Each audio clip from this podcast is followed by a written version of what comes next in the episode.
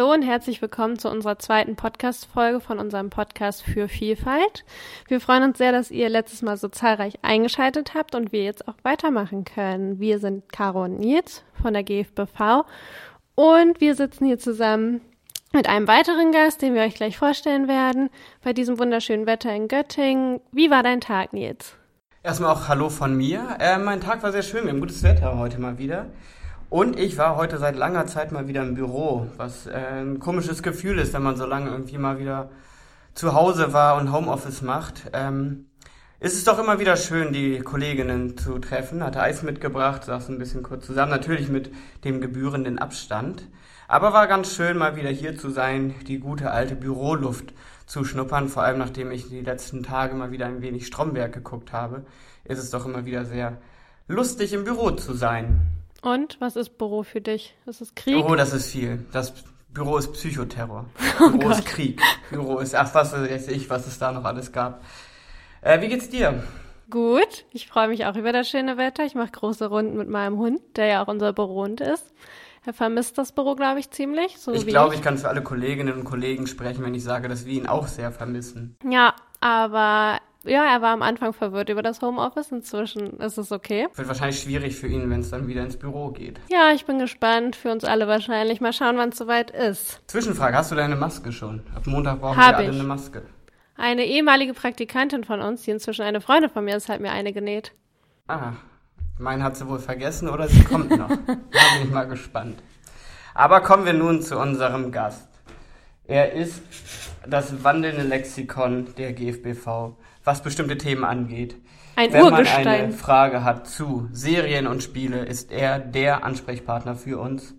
Ich begrüße herzlich Daniel Matt bei uns. Hallo, Hallo. Daniel. Hallo Daniel. Hallo. Hi. Na, wie geht's dir? Äh, mir geht's sehr gut. Wie geht's euch? Danke, bestens. ich habe äh, wie ihr äh, gesagt habt, mich überhaupt nicht vorbereitet. Ja. Das ist immer gut. Wir auch nicht. Das und einzige. Versuche die Fragen nach bestem Wissen und Gewissen zu beantworten. Genau, das Einzige, was unsere Gäste ja immer vorbereiten müssen, ist ja eins, zwei Empfehlungen, die sie für uns mitbringen. Aber ich weiß ja, dass du welche hast, da kommen wir gleich drauf zu sprechen. Aber erstmal zurück zur Arbeit. Was machst du eigentlich bei der GFBV? Ich äh, bin Referent für Kampagnen und Regionalgruppen. Und wie lange schon? Ich bin hauptamtlich hier seit März 2011 und äh, genau habe 2009 hier äh, ein Praktikum gemacht. Dann hast du ja nächstes Jahr ein dickes Jubiläum. Dann habe ich nächstes Jahr ein Jubiläum. Ich rede jetzt immer schon gerne von, äh, ich bin zehn Jahre dabei, das hört sich einfach besser an, äh, inklusive meiner meines Praktikums und meiner ehrenamtlichen Zeit kommt das eigentlich dann auch ganz gut hin. Das heißt, da müssen wir bald schon wieder ein Video für dich machen, denn das müssen wir den Zuhörern erklären. Zu deinem 40. Geburtstag haben wir dir ein nettes Video gemacht. Ähm, das wird sich dann wohl wiederholen. Mal schauen, was es diesmal geben wird. Letztes Mal war es ein Musikvideo mit eigenem Text. Äh, mal schauen, wie kreativ wir sein werden. Äh, damit rechne ich fest, da freue ich mich auch schon sehr drauf. Ist eine feste Erwartung, ne? Das ist eine feste Erwartung und alles andere wäre sehr enttäuschend. Ja, das kann ich verstehen. Ähm, ja, in Zeiten von Corona bist du ja quasi arbeitslos oder wie gestaltet sich das? Hast du überhaupt noch was zu tun? Ja, also äh, mein Kerngeschäft ist ja den oder die öffentlichen Auftritte der GFBV zu organisieren. Dazu zählen eben Mahnwachen, Veranstaltungen aller möglichen Art, ähm, Messestände bei der Leipziger Buchmesse, die ja dieses Jahr auch ausgefallen ist, äh, wie ihr wisst, unsere Jahresversammlung eben ja alle möglichen öffentlichen Auftritte und ähm, es ist tatsächlich so, es ist viel weggebrochen erstmal äh, bei mir. Wie gesagt, die Leipziger Buchmesse, unsere Jahresversammlung findet erstmal nicht statt. Ähm, das Versammlungsrecht ist eingeschränkt, wobei ich das äh, ja, sehr genau im Blick habe. Da tut sich auch was, dass man äh, unter Auflagen jetzt doch wieder demonstrieren darf in zumindest kleineren Gruppen mit entsprechend Abstand und Mundschutz. Also ich gehe eigentlich davon aus, dass wir dann auch in einigen Wochen wieder auf die Straße gehen und da auch wieder demonstrieren. Vermisst du es denn? Ja, auf jeden Fall. Also das ist äh, immer ein kleines Abenteuer und macht eben auch die, die Abwechslung aus, weil jede Aktion, jede Veranstaltung hat eigene Herausforderungen.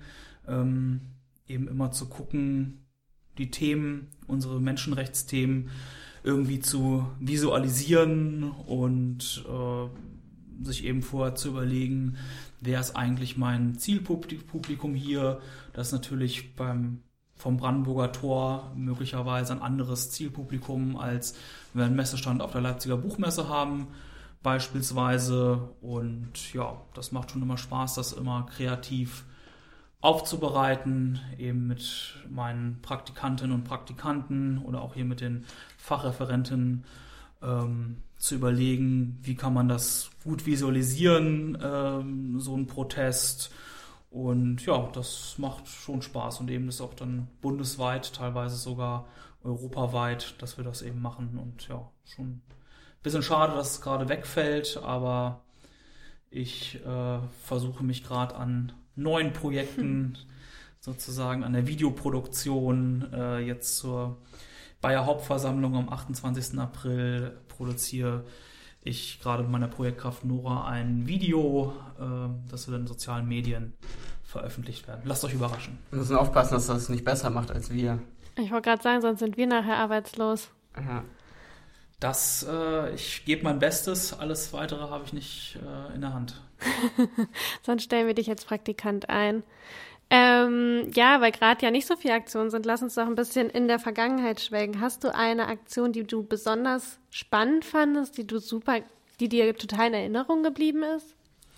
Ja, also ich denke, da gibt es eigentlich ähm, relativ viele. Ein absolutes Highlight, würde ich sagen, äh, war eine Ausstellung im Hamburger Museum für Völkerkunde, die wir aufgebaut, organisiert haben, die dann eben zur Eröffnung vom Dalai Lama besucht wurde, wo ich dann eben auch die Gelegenheit hatte, den Dalai Lama persönlich zu treffen. Das war natürlich ein ja, tolles Ereignis.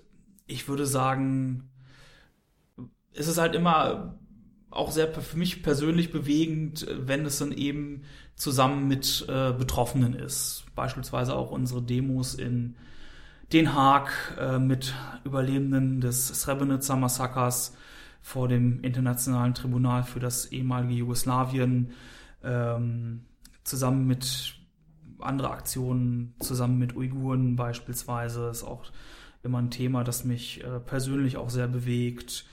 Und so gibt es da viele, viele, eine lange Reihe von Aktionen.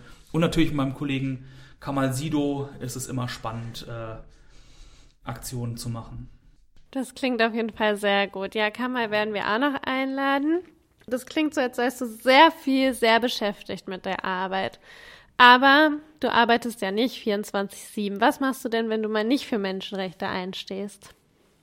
Also, wie Nils schon natürlich völlig unabgesprochen im Vorfeld erwähnt hat, ähm, bin ich äh, sozusagen, ist mein Haupthobby in der Freizeit ähm, Serien auf jeden Fall. Äh, Computerspiele, also früher hätte man gesagt Computerfreak, heute ist es ein bisschen massentauglicher. Äh, Gamer äh, werden wir genannt heutzutage. und ähm, genau, ja, das würde ich sagen, so Video- und Computerspiele, das ist mein Haupthobby in der Freizeit. Was sind denn die Spiele, die dir am meisten gefallen? Welches Genre? Ich würde sagen, ich spiele eigentlich so alles durch die Bank. Ähm, so, sogenannte Free-to-Play-Spiele, so auf dem Handy oder sowas, das ist nicht so mein Fall. Ich bin da eher ein bisschen traditioneller. Ähm, ja, ich hoffe, ich äh, darf ich ein bisschen Werbung machen. Ich habe eine Playstation und eine Switch und sozusagen dafür spiele ich eigentlich ja alles, was es da so an, an großen und kleinen äh, Titeln gibt, mehr oder weniger lang und sonst. Also ich würde sagen, Spiele, die gute Geschichten erzählen, das ist so. Ähm, Rollenspiele zum Beispiel, äh, das spiele ich gerne, ja. Okay, ich bin damit nicht sehr vertraut. Ich habe früher, wenn überhaupt, Sims gespielt, wenn überhaupt. Ähm, was genau bedeutet Rollenspiele? Wie kann man sich das vorstellen? In was für Rollen schlüpft man? Hast du da konkrete Beispiele? Ja, also ich würde sagen, mein Lieblingsspiel in der Richtung auch der letzten Jahre, das ist jetzt auch für alle, die mit dem Thema einigermaßen vertraut sind, äh, wird das keine Riesenüberraschung sein, ist The Witcher 3. Äh, viele haben wahrscheinlich die Serie auf Netflix auch gesehen, geht eben um einen Monsterjäger sozusagen. Und ja, das ist einfach ein Spiel, da kann man sich eben auch in vielen Situationen entscheiden, einen guten und einen bösen Weg wählen. Manchmal ist auch nicht so offensichtlich die Entscheidung, ob das jetzt gut oder böse ist und dementsprechend wirkt sich die Entscheidung eben auf die gesamte Geschichte auch aus. Und ja, das erzählt einfach durchweg gute Geschichten, das Spiel und das ist, würde ich sagen, so mein Lieblingsspiel der letzten Jahre auf jeden Fall. Ich habe mich auch ein bisschen vorbereitet auf dieses Thema Computerspiele.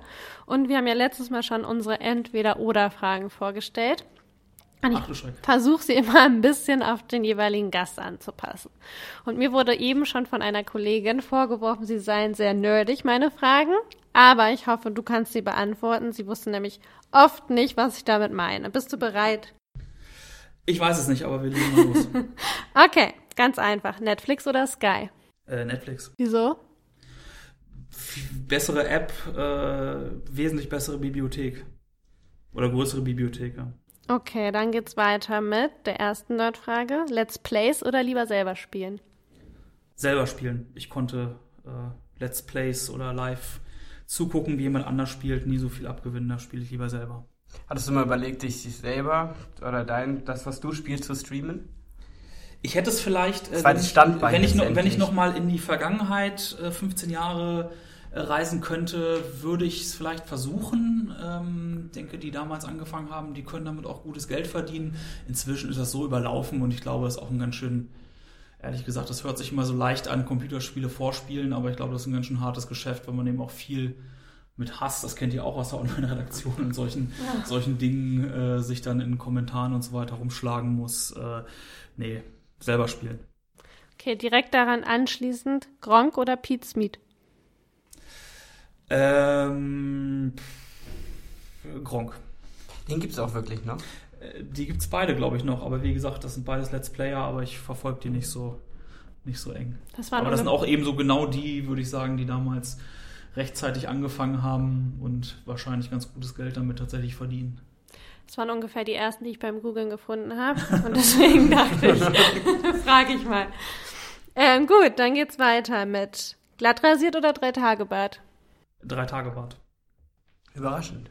Mhm. Ähm, würdest du Star Wars eine neue Hoffnung oder Star Wars die dunkle Bedrohung bevorzugen? Äh, das ist äh, ne, überhaupt keine Frage. Also ich meine, bitte, was, was, soll das? Ich stehe gleich auf und gehe. Ja, das sind die leichten Provokationen, die wir hier mal einbauen die leichten, möchten. Ähm, die leichten Provokationen, also die alte Star Wars-Trilogie, äh, zu der natürlich auch eine neue Hoffnung äh, zählt, ist unantastbar. Das äh, ist wissenschaftlich bewiesen, von mir unter anderem. Und äh, die Prequel-Trilogie, zu der eine dunkle Bedrohung zählt, ist sehr durchwachsen und über die neuen drei Filme reden wir am besten gar nicht. Okay. Und über die Spin-Offs? Die Spin-Offs sind, sind äh, Rogue One fand ich sehr gut, äh, Solo ist okay.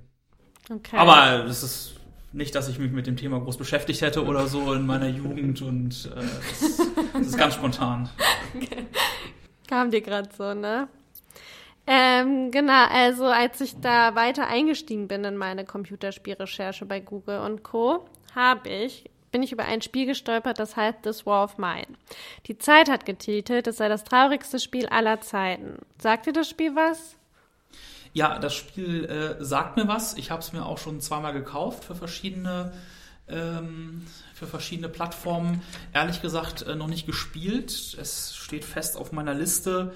Ähm, es ist meines Wissens ein Spiel, das im Krieg spielt was äh, allerdings nicht heißt, dass man da sozusagen einen glorreichen Helden spielt oder sowas, sondern man spielt Zivilisten, die in einem Kriegsgebiet, ich glaube in einer fiktiven Stadt, äh, überleben müssen. Und das ist ein Spiel, wenn ich mich recht entsinne, über das der Entwickler selbst sagt, es soll eigentlich keinen Spaß machen, was schon mal eine spannende Aussage ist zu einem Videospiel.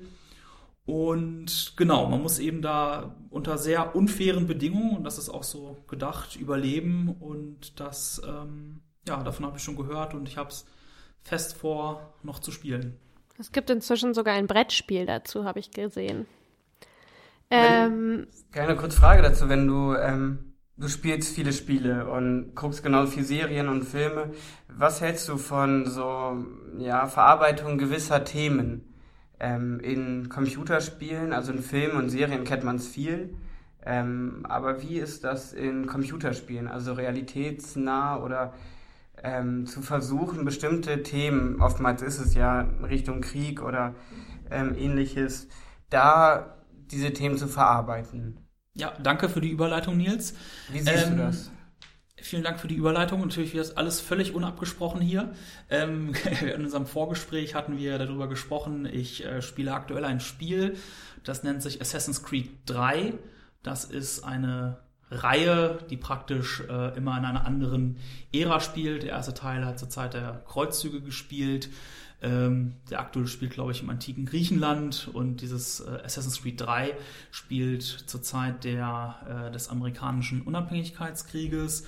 Und interessanterweise ist da der Protagonist äh, ist äh, Native American und ähm, genau, genauer gesagt Mohawk. Und das ist eben spannend. Also das Spiel wird auf eine gewisse Weise ähm, bei der Darstellung von Native Americans als Meilenstein angesehen, weil es eben sich sehr darum bemüht, keine klischeehafte Darstellung zu liefern. Und es wurde sich eben aktiv mit ähm, Native Americans beraten, um da eben eine authentische Darstellung im Spiel hinzukriegen. Es geht bis dahin, dass die Originalsprache gesprochen wird, auch im Spiel dann eben unterlegt mit Untertiteln. Das klingt auf jeden Fall sehr spannend. Und würdest du sagen, aus deiner Sicht, dass solche Spiele sehr wichtig sind? Dass man ich wollte auch gar nicht unbedingt jetzt aber darauf hinaus, sondern wirklich bei diesen, bei den Aspekten bleiben. Also wenn man sich überlegt, ähm, Schindlers Liste beispielsweise, ja. als Film über den Holocaust ja. oder ähm, die Serie Holocaust. Ähm, hatte ja vielen damals erst vor Augen geführt durch diese ja, filmische Darstellung das gesamte Ausmaß. Ähm, daher kennt man Serien und Filme zu aktuellen Themen, zu historischen Themen, ja, möglichst detailgetreu dargestellt, sind bekannt. Wie ist das aber bei Computerspielen? Gerade wenn wir jetzt sagen, The War of Mine, ähm, wo es ja wirklich darum geht, wie kann ich plündern, beziehungsweise wie kann ich Plünderern aus dem Weg gehen? Äh, wie schaffe ich es überhaupt zu überleben? Also letztendlich etwas zu spielen, was sich kein Mensch jemals wünschen würde oder niemals nachmachen wollen würde. In diese Richtung eher. Also wie siehst du, wie siehst du das Gewinn bringt? Ist das richtig, wichtig oder ist es letztendlich, sollte man auch nicht mehr draus machen, als es ist? Also, das ist pauschal schwer zu sagen, glaube ich weil es ähm, eben auch ein sehr breites Feld ist, genauso wie das bei Filmen oder Serien der Fall ist. Da gibt es Serien, die stellen äh, Sachen sehr authentisch dar, sehr gut dar und es gibt eben Filme, die sind eben rein zur Unterhaltung da und letztendlich ist es bei Computer- und Videospielen genauso. Es gibt zum Beispiel einen Titel, der nennt sich Never Alone. Sehr spielenswert meiner Meinung nach. Ähm, das ist interessanterweise auch von einem indigenen Entwicklerstudio gemacht, äh, von Ureinwohnern in Alaska. Und dieser Titel ist, ähm, ich hoffe, es wird nicht zu nerdig, wenn ich das Genre nenne. Ich würde sagen, ein, ein, ein Puzzle-Plattformer. Also man springt so ein bisschen rum, muss äh, Puzzle ähm, lösen und also Rätsel lösen und spielt eben ein kleines Mädchen und ein äh, Fuchs. Da kann man immer zwischen wechseln, zwischen den beiden Charakteren sozusagen und damit eben die Aufgaben lösen. Und dieses Spiel verarbeitet eben die Mythen und Geschichten dieser Ureinwohner Alaskas. Und das ist wirklich sehr, sehr atmosphärisch gemacht. Es ist, ähm, kann sich zwischendurch auch immer so Videos, wo die Leute zu Wort kommen und das nochmal erklären, auch angucken. Und es ist ein gutes Spiel, aber es ist auch sehr, sehr lehrreich. Also das ähm, kann auf jeden Fall auch ein gutes Medium sein, um ja, Sachen näher zu bringen. Ich will jetzt nicht zu viel Werbung für die Assassin's Creed-Reihe machen, aber es gibt einen Teil, einen Teil Assassin's Creed Origins, äh, beispielsweise habe ich noch nicht gespielt, aber der spielt im alten Ägypten und da gibt es zum Beispiel auch einen Modus, so einen Entdeckermodus, wo man eben sich einfach ähm, zu Lehrzwecken auch die Pyramiden alles sehr originalgetreu und sowas äh, nachgebaut anschauen kann. Also es, sowohl als auch, genau wie es bei Filmen, Serien, anderer anderen Unterhaltungsmöglichkeiten auch der Fall ist. Bei Assassin's Creed kann man ja nochmal ergänzen, dass sie ja damit werben, dass sie ein multiethnisches und multireligiöses Produktionsteam waren oder sind, um da sozusagen die gesamten Aspekte wiederzugeben und nicht irgendwelchen eurozentrischen Klischees zu erliegen. Genau, das ist sozusagen das, das eins der Markenzeichen. Das wird am Anfang auch immer eingeblendet bei jedem Teil und ja, das äh, kommt, glaube ich, so aus dem ersten Teil, der eben während der Kreuzzüge äh, während der Kreuzzüge spielt, um da nicht in Verdacht zu geraten, wahrscheinlich um für den einen oder anderen Glaubender mehr zu sein oder sowas. Und das ähm, ja, ist aber, wie gesagt, bei der Serie eigentlich sehr, sehr positiv zu vermerken, dass man sich eigentlich da immer, soweit ich das beurteilen kann, um eine relativ authentische Darstellung der Epoche auch bemüht. Also hast du es auch schon gespielt, Nils? Ja, also ich kenne die Teile auch, ja. Nerd. Ja, wir sind, glaube ich, schon sowieso schon in einer sehr nerdigen Richtung gerade. Alle, die noch zuhören, äh, können wir jetzt wahrscheinlich auch noch weitermachen. Die anderen haben schon alle ausgeschaltet. Hoffen wir es natürlich nicht. Ich bin da ja auch nicht so tief drin in der ganzen Gaming-Szene, aber würdest du sagen, oder ihr beiden, dass es einen Trend dorthin gibt, dass immer mehr solche Spiele entwickelt werden, wo ähm, Momente oder Erlebnisse der Geschichte oder einfach Kulturen verarbeitet werden? Gibt es den Trend schon länger oder wie würdet ihr das einordnen? Da würde ich gerne Daniel antworten lassen. Clever. Also, soweit ich das beurteilen kann, würde ich sagen, in den 80er, 90er und wahrscheinlich auch frühen 2000er Jahren würde ich jetzt sagen, äh, eher nicht. Also da, auch gerade wenn ich jetzt an Native Americans denke, ähm, war das eigentlich eine sehr klischeehafte Darstellung immer. Ich glaube, das ist eher ein bisschen neuerer Trend, würde ich sagen. Ähm, und eigentlich auch, ich habe jetzt ein paar mit Assassin's Creed und, und ähm, also es ist eine Mainstream-Produktion, aber es gibt sozusagen so sogenannte Indie-Spiele, die dann eben von kleineren Studios gemacht werden. Da zählt dieses Never Alone auch zu. Äh, das sind eigentlich eher die Spiele, die auch mal schwierigere Themen aufgreifen, während sozusagen die großen Blockbuster in Anführungszeichen eher doch der reinen Unterhaltung dienen. Ich finde es super spannend, dass das Neverland von einem indigenen Entwicklerstudio ähm, erstellt oder gemacht wurde. Ist es das einzige Spiel von diesem Studio oder machen die auch mehrere?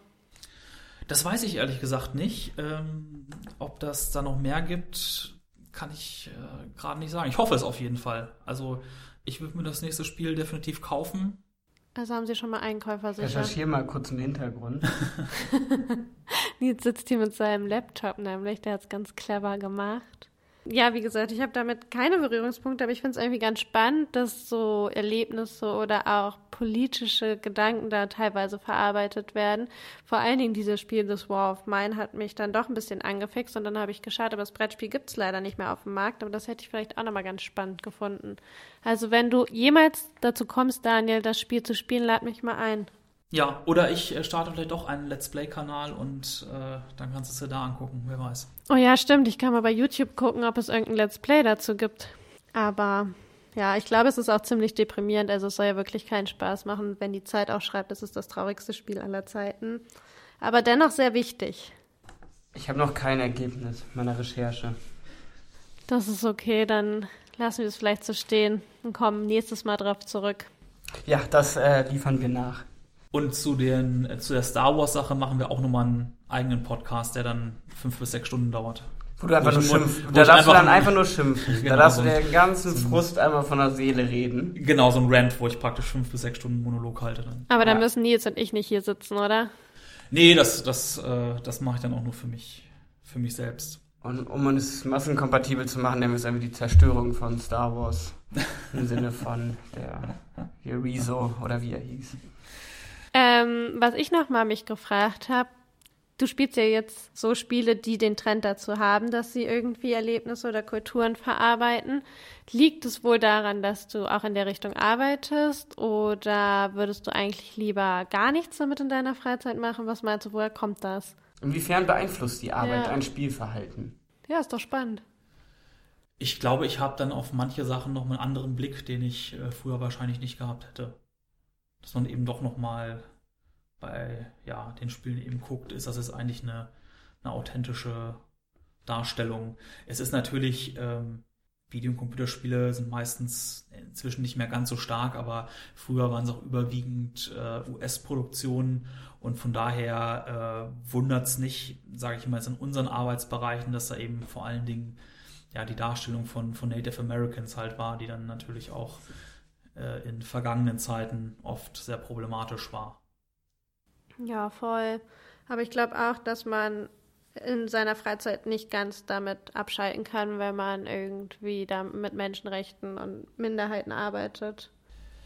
Ja, ähm, es ist sicherlich so, dass einem abends äh, auch nach der Arbeit das eine oder andere nochmal im, im Kopf rumschwirrt. Also das muss sich eben, oder dessen muss sich jeder bewusst sein, der in der Branche arbeitet oder arbeiten möchte, dass das oft eben kein Acht-Stunden-Job ist und auch wenn man nicht mehr im Büro ist, dass einem eben noch Themen oder auch bei mir oft auch organisatorische Fragen oder sowas, dass einem das äh, abends dann auch noch auf dem Kopf rumschwirrt. Ja, geht uns ja ganz genauso. Social Media Bereich ist ja eh 24-7 teilweise. Ja, das ist eine große Herausforderung. Oder wie seht ihr das, dass man dem nicht mit einem gewissen Zynismus begegnet oftmals, sondern irgendwie auch, wenn es um die gegen große Konzerne geht, jetzt beispielsweise unsere Projekte Bayer, Siemens, dass man sich überlegen muss, was schaffen wir mit 18 Mitarbeitern und 5000 Mitgliedern, ein kleiner Verein letztlich, ähm, da diese Multimilliardenkonzerne zu, anzugreifen. Oder wie wir letzte Woche oder letzte Mal schon mit Hanno besprochen hatten, die gesamte chinesische Regierung uns oder gegen die wir arbeiten und die uns dann aber auch auf dem Kieker haben. Ich glaube, dazu können wir nochmal eine ganz eigene Folge machen. Sollten wir vielleicht auch. Also ich kann, könnte noch eine Anekdote dazu erzählen, ähm, als wir eine Demo vor der Botschaft Saudi-Arabiens in Berlin hatten. Da dieses, diese Botschaften sind immer relativ abgelegen da in Berlin, da ist auch nicht viel Verkehr oder irgendwas. Und es ging um den äh, Krieg im Jemen eben, äh, die Zivilbevölkerung, die Al-Aqdam, äh, Minderheit im Jemen, die eben durch diesen Krieg sehr stark beeinträchtigt ist. Und am gleichen Tag, zur gleichen Zeit, zufälligerweise, war parallel eine Demo, die zum Motto hatte, das jemenitische Volk dankt dem saudischen König. Und das war eben, also das wäre schon verdammt verrückter Zufall, wenn sozusagen diese Demo zufälligerweise zur gleichen Zeit mit uns stattgefunden hätte. Mir hat das eigentlich gezeigt, wir wurden da wahrgenommen. Oft steht man irgendwo und denkt sich, kümmert das die überhaupt? Und scheinbar hat durch diese Ankündigung unserer Demo sich die Botschaft so unter Druck gesetzt gefühlt, dass sie sozusagen eine eigene De Gegendemo auf die Füße gestellt haben. Und ja, das war im Grunde eine tolle Sache. Da haben wir wenigstens mal gesehen, äh, auch von so einem großen, mächtigen Land für Saudi-Arabien wird unser Protest da durchaus wahrgenommen und ernst genommen. Ja, gab es wenigstens Feedback. Das ist doch auch gut. In welcher Form auch immer. Ähm, ich glaube, wir kommen langsam zum Ende. Unsere Zuhörer und Zuhörerinnen haben bestimmt auch alle jetzt schon den Computer hochgefahren und angefangen, entweder Let's Plays zu schauen oder selber zu spielen. Ähm, wie sieht's aus? Welches Spiel soll ich jetzt zuerst spielen? Never Alone oder Ocean's Creek? Oder ähm, This War of Mine? Äh, ich würde sagen, äh, Never Alone mit Nils zusammen kann man äh, kooperativ sozusagen Couch-Koop äh, nebeneinander auf dem gleichen Fernseher spielen. Ist sehr zugänglich, macht Spaß, geht relativ schnell vorbei. Never Alone. Das machen wir dann, wenn wir unsere Masken haben. Wenn ich dann auch meine Maske genau, habe. natürlich. auf Von dieser ominösen ehemaligen Sofa. Praktikantin. Da werde ich auch gleich nochmal nachfragen müssen. Ich hoffe, sie hört das. Keine Namen, keine Strukturen. ja, ich hoffe, sie hört das und fängt fleißig an zu nähen. Ich gehe davon aus. Massenproduktion für die gesagt. Ja, bitte. Gut. Das könnten wir vielleicht auch noch einmal kurz anwerben vielleicht. Oder ist es noch zu früh, das schon zu sagen? Dass es die in naher Zukunft auch geben wird mit unserem Logo. Daniel, was sagst du? Äh, also ich Ist bin es in trockenen in, Tüchern schon oder versuche ich jetzt einfach rumzudrucksen und auf ein anderes Thema zu kommen? Ich habe noch nie genäht und glaube, ich äh, bin da auch völlig untalentiert, aber Eitan wird das schon regeln irgendwie. Ich denke schon, dass es die geben wird, die Masken, ja.